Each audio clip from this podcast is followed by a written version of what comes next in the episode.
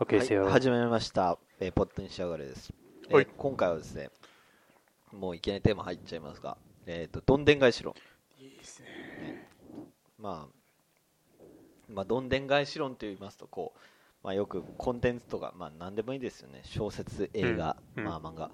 まあ最近だとこうイニシエーションラブっていう映画があって、うん。でそれの宣伝文句で、まあ、この間のフライヤーの時にちょっと話したんですけど、何かうん。ラスト5分で驚愕のラスト5分みたいな。うん。こう絶対これは喋らないでくださいみたいなことをさ、いうことが載っててさこう、うん。でそれに付随して俺はでまあえっ、とイニシエーションラブの映画が公開されてでそれに付随して俺は原作をね読んだんですよ、でまあまあぶっちゃけそんなたわいのないようなさオチだったんだけど。あ、そうなんだ。そう。そうねあのなんだっけそうあの宣伝文句でこうラスト2行で全てがひっくり返るうん。みたいなこと書いてあってで、うん。それに対して鈴木が、うん。じゃあラスト2行目から読んだ。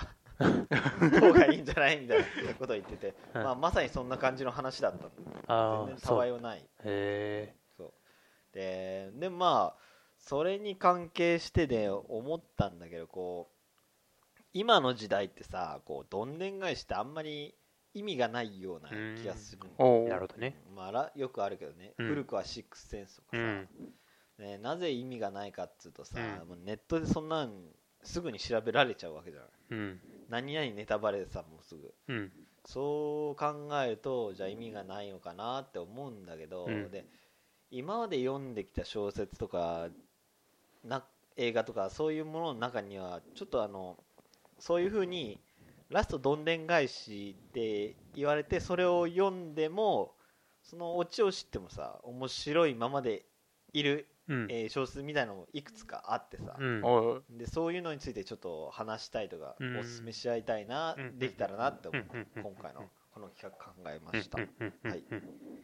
なるほど。まあ各人が持ってきたと思うんですけど、うん。はい。まあざっとこうじゃあ自己紹介です、うん。うん。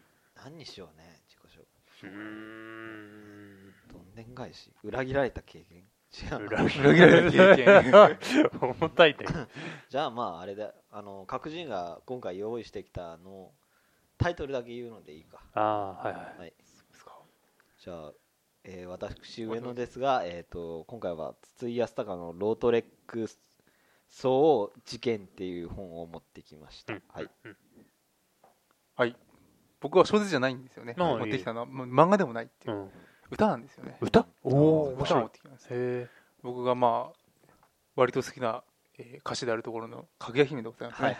かぐや姫の、割と有名な方の曲だと思うんですけど、あの人の手紙っていう曲が僕は。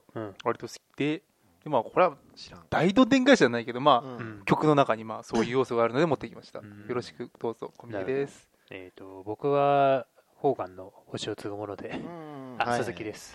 読んだ読んだが、まあ、一応、まあなんだろう、俺なりのこのどんでん返しの考え方みたいなのが結構色濃く出てるうんはいはいものですね。以上です。じゃあなんだ一番軽そうだから小宮君から、おい軽そう。軽そうっていうか軽くないですからね。ちょっと待ってください。で、まうんあ、このですね、あの人の手紙って、調べた方がいいのかな？ちょっと待ってね。ぐーや、もう今、一生懸命こう、ウィキペディアで、いつの曲かなと思って。あんまり下調べをしてこなかったそうび、びっくりしちゃった。かぐや姫の曲ってなんか知ってます？えっ、ー、とあれでしょ神田川ぐらい？でしょ、う。ん。あなたは神田川と、あと妹よとかな？えー、とでもかぐや姫神田川以外神田川だな。そあれか。あと、赤ちょうちんとかかな？全然知らない。あ、マジですか？これ吉田拓郎は聞いたかぐや姫は聞いてなかった。うん南こうせつがね、うんあの本当はすごい喧嘩が強いっていうそれぐらいしか知らない そうあの風貌で実は喧嘩が強いらしい、あのね、眼鏡かけてね、うんそうそうそうそうオンコースなのにね。ねそうあ、出ました。出ましたかな？えーっと、出ましたね。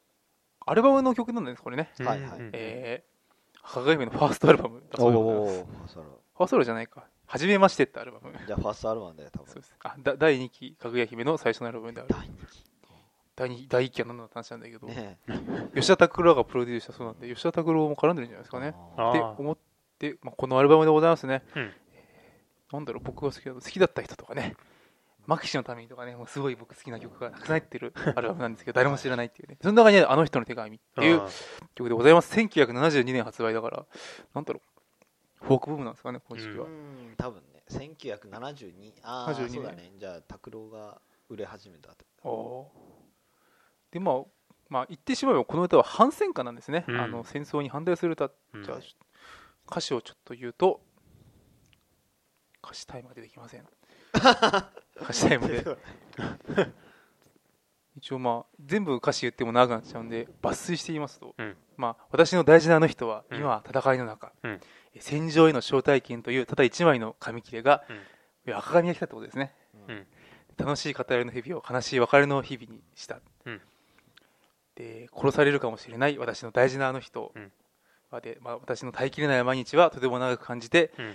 涙も枯れたあの日突然帰ってきたっていうね、で本当にあなたなの？さあ早くお部屋の中へであなたの好きな白百合を欠かさず窓辺に飾ってはいまた行ってしまった、うん。であなたの優しい手はとても冷たく感じたけれどもあなたは無理して微笑んで私を抱いてくれた、うん。でもでもすぐに時が流れてあの人は別れを告げる、うん。でもいいの優しいあなたは私にはもう分かっているの、うん。本当はもう死んでいるんでしょ昨日手紙がついたのあなたの死を告げた手紙。がああはいはいはい。なるほどね。死んでるやんってそれだけなんですけどね、うん。でもなんか僕ねこの、まあ、そう長くもない曲の中にうんちゃんとストーリーがあってうん。一応オチもついてる、う。ん。この曲のねなんつうの全体的な雰囲気がとても好きでございましてですね、うんうんなかなか悲しい歌ですよね。うんそうだね。あーなんかそうお重い重いのに軽いっていう。うん。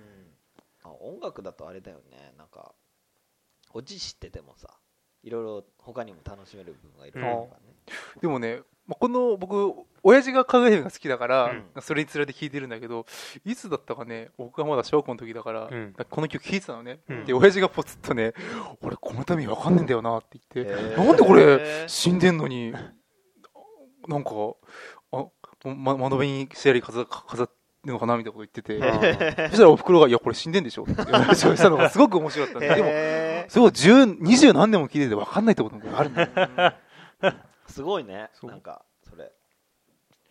でもずずっとなんか不思あの俺には分かんなかった。うーん。まあ分かりたくなかったみたあーかもいなね。しれないね。そうなのかな？そういうことじゃないですかね。多分。というねこの私の好きなでも曲でございましたね。なんか曲ん？歌でどんでん返しは難しいね。やっぱ、うん。なかなかない。もんなかなかない。まあそのすごいだらだら長いのもよくないうん。しトイレの神様みたいになっちゃう、うん懐かしいね。もう誰も覚えてない。いや覚えてますよ。いや覚えてますよ。あれトイレの神様ってどんでん返しだっけ？あれ。いやいやー違うよな。違うえう。でもあれでしょ要はそのおばあちゃんだったんでしょ？トイレの神様。は あれ？そういうあれ歌そういう。歌なんじゃないの違うそうあれトイレに神様がいるんだけど足りないかなって。違う違う。あおばあちゃんだったんだ。っていう歌じゃないの？違う。そういう歌じゃないんそう俺も思い出せない。んだけど思い出せない。そうだったかもしれないってちょっと正直思っちゃったまあそうだね。まあ、ゆまあ、ゆゆ幽霊という意味では同じかもしれない。だよね。まあ難しい。大差ない。大差ない。という感じでございました。うーん。なるほど。